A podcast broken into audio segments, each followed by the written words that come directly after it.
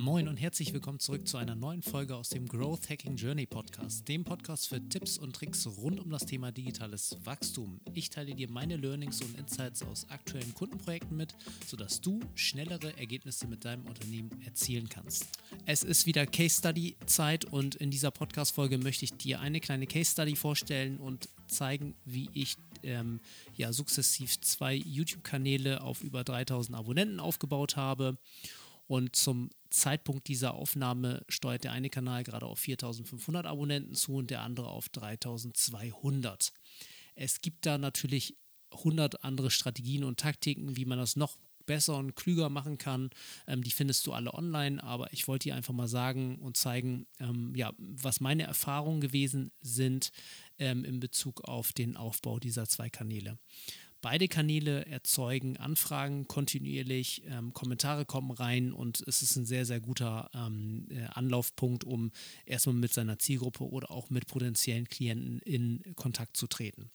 Bei dem einen etwas größeren äh, YouTube-Kanal von 4500, da kommen tatsächlich auch qualifizierte Anfragen für den Kunden ähm, wöchentlich rein, ähm, die dann auch natürlich ähm, eine Monetarisierung mit sich bringen, weil das dann ähm, ja, qualifizierte Anfragen oder Leads sind. Hier einige Learnings und ähm, ja, Grundsätzliches zum Thema YouTube. Ähm, Nummer eins, also ähm, Abonnenten sind für mich nur ein Querschnitt und eigentlich nichts aussagend ähm, für den YouTube-Kanal so gesehen. Aber es ist natürlich eine schöne Zahl, die man dann auch so im Marketingtitel verwenden kann. Nummer zwei ist, ähm, es ist viel wichtiger, sich die neuen Nutzer, also ohne Abos zum Beispiel, anzuschauen, die Aufrufe und vor allem auch die durchschnittliche Wiedergabezeit deiner Videos. Und natürlich kommen dann noch Kommentare und Likes mit hinzu, aber das sind ja nur kleine Impulse so gesehen. Wichtig ist einfach die Wiedergabezeit. Wiedergabezeit ist die härteste Währung gerade bei YouTube. Drittens, YouTube vergleicht jedes neu von dir gelaunchte Video mit dem Durchschnitt und den Werten deiner anderen Kanal-Video, ähm, also vorhandenen Videos auf deinem Kanal. Und beurteilt dann, wie viele zusätzliche Vorschläge ähm, das Video erzeugen kann und wie viel zusätzlich neuen Leuten äh, YouTube die Möglichkeit eröffnet, dieses Video zu sehen.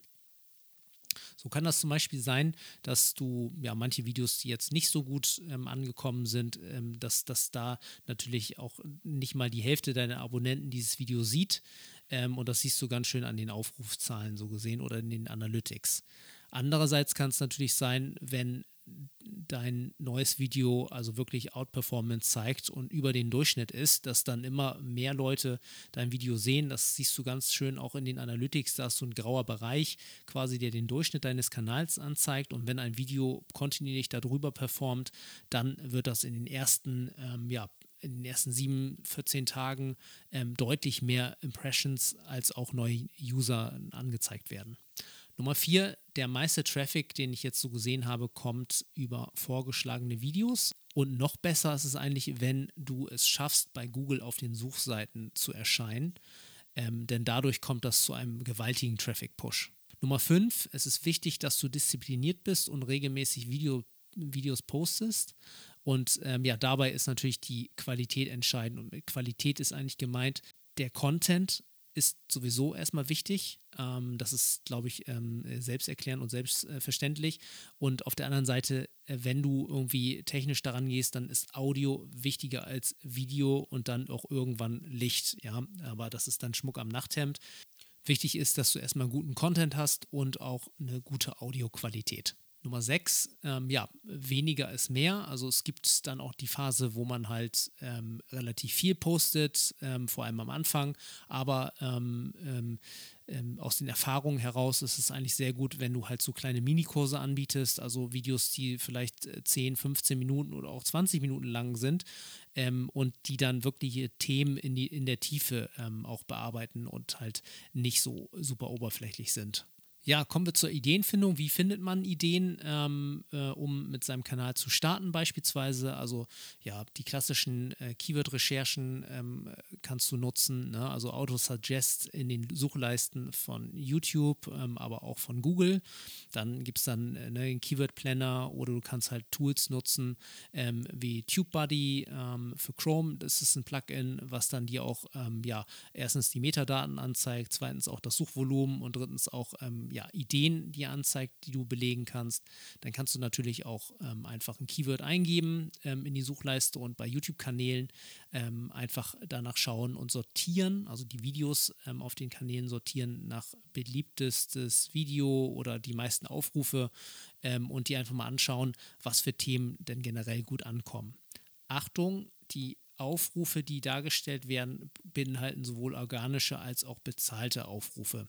Das heißt, wenn jemand Werbung auf bestimmte Videos schaltet, ähm, kann das dazu führen, dass zum Beispiel ein Video ähm, viel, viel, viel ähm, mehr ähm, Aufrufe hat als der Durchschnitt. Und da musst du einmal mal gucken ähm, äh, und nicht alles für bare Münze nehmen. Ja, und was für Content funktioniert? Ähm, also YouTube ist ja eigentlich auch so wie so eine Art ja, Bibliothek, ähm, ähm, aber virtuell. Du gehst in die Bibliothek rein und suchst dir dann irgendwelche ähm, Bücher oder Themen raus und guckst dann, wie, ähm, was du da dazu eigentlich lernen kannst. Und eigentlich Content, der gut funktioniert, sind natürlich Tutorials, also ähm, wie ich irgendwelche Sachen mache, also die klassischen How-To-Videos. Ähm, was auch sehr gut funktioniert, ist ähm, ja Entertainment oder Edutainment, ne? also ähm, Entertainment plus Educational ähm, äh, Content mit hinzu, wo man dann auf spielerische Art und Weise Dinge lernt. Und was auch sehr, sehr gut funktioniert, ist, wenn du dokumentierst, also ähm, einfach deine Reise dokumentierst. Ähm, und viele sagen, ja, äh, ich, ich habe ja nichts zu erzählen und so, ähm, aber ja, ganz klar, was du da machen kannst, ist ähm, ne, hier wieder das Hundebeispiel.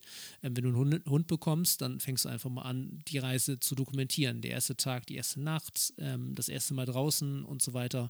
Und das führt dann halt einfach dazu, dass die Leute dir beim Zusehen, was du dokumentierst, schon bereits lernen und das vielleicht auch ansprechen und interessant finden. Es gibt dann auch Videos, ähm, also von dem strategischen Aufbau, ähm, die du ähm, dann nutzen kannst, also Videostrategien, ähm, dass du zum Beispiel auch Videos erzeugst, die ausschließlich dafür abgezielt sind, neue Abonnenten oder neue Menschen zu erreichen. Wenn du zum Beispiel fernab von deinem Kanal, wenn dein Thema wirklich Hunde ist, dass du dann irgendwie ein anderes Thema Lifestyle oder ähnliches mit hinzunimmst ähm, und dann eine neue Zielgruppe ansprichst, um den Kanal einfach größer werden zu lassen. Dann gibt es natürlich auch Videos, die dann direkt zur Conversion führen, wenn du halt irgendwie ähm, ja, ähm, Problem äh, darstellst und dann die Lösung dazu ähm, einfach ähm, anhand deiner Expertise darstellst ähm, und den Menschen dann darauf aufforderst, irgendwie weiterzuklicken auf die Webseite, also Conversion-Videos. Ähm, und Nummer drei ist es einfach äh, Videos, die für deine Fanbase einfach cool sind, ne? dass du dann einfach da ähm, deine Fanbase auf die eingehst, auf die Fragen eingehst und nochmal explizit für die irgendwie äh, Sachen darstellst, damit einfach die Engagementrate höher ist. Ja, wie haben wir es jetzt geschafft, diese Kanäle ähm, ja, innerhalb von einem Jahr ungefähr auf das Niveau zu bekommen, rein organisch, beziehungsweise rein organisch, hier muss ein Sternchen dran. Ähm, wir haben natürlich auch ähm, mit Discovery Ads ähm, gearbeitet und ein bisschen Werbebudget, ähm, um natürlich den Kanal erstmal ins Rollen zu bekommen, aber dazu kommen wir gleich. Also der Ansatz ist ähm, äh, Nummer eins, ähm, wir haben 10 bis 15 Videos, a 3 bis 5 Minuten zu den grundlegendsten Fragestellungen ähm, abgedreht.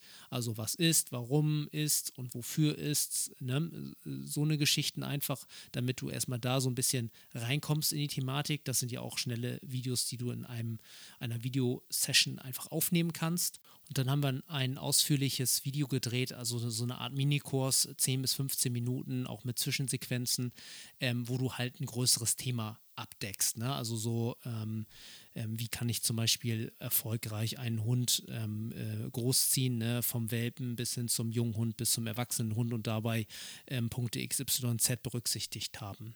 Das ist natürlich gut, äh, weil du dann einmal strukturiert alles auflegst und das in einer komprimierten Art und Weise hast. Und das ist natürlich sehr, sehr gut, ähm, wenn du das dann einfach auch mit ähm, ja, YouTube ähm, also Discovery Ads beispielsweise auf die Zielgruppe dann vermarktest. Ja, und äh, über Google Ads äh, funktioniert das Ganze dann und äh, du nutzt dieses nicht gelistete Video, also ganz wichtig, dass es nicht gelistet ist, sonst, ähm, ja, also du kannst es quasi auch vermarkten auf deinem Kanal, aber ich würde das quasi trennen, also organische Videos von ähm, beworbenen Videos so gesehen.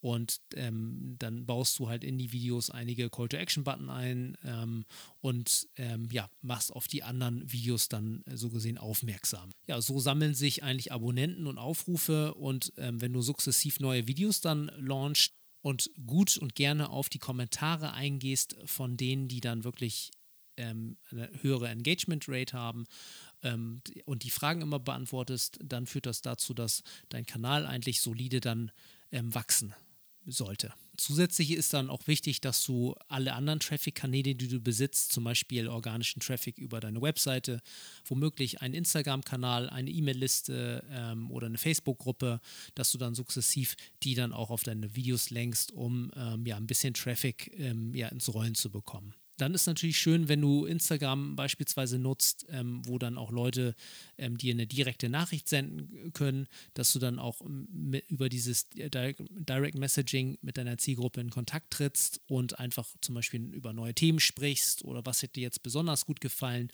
Dann kannst du natürlich auch über Instagram Stories ähm, Fragen stellen und deine Zielgruppe danach befragen, ja, was sie jetzt gerne anders noch ähm, von dir hören wollen. Und ähm, ja, nach einer gewissen Zeit hast du dann wirklich ein Repertoire an unterschiedlichen äh, Content-Artikel und ähm, auch Videos online und die Anfragen bzw. die Kommentare müssten dann so langsam rein äh. Und es macht dann wahrscheinlich auch Sinn, ab und zu mal so eine QA ähm, aufzubauen, wo man dann halt ähm, die Fragen, die sowieso als Kommentare aufgekommen sind, dann nochmal in einem separaten ähm, Video anspricht. Und dann kannst du natürlich auch den Kommentar rauskopieren, dann fühlen sich die Leute auch ähm, ja, wertgeschätzt und so baust du dann halt sukzessiv deinen Kanal weiter aus. Was kann man dann aus ähm, Online-Marketing-Perspektive mit so einem Kanal machen? Also erstens hast du natürlich die ganzen Cookies ähm, auf den Webseiten und auf den Videos so gesehen über Google Ads, die du dann nutzen kannst fürs Retargeting.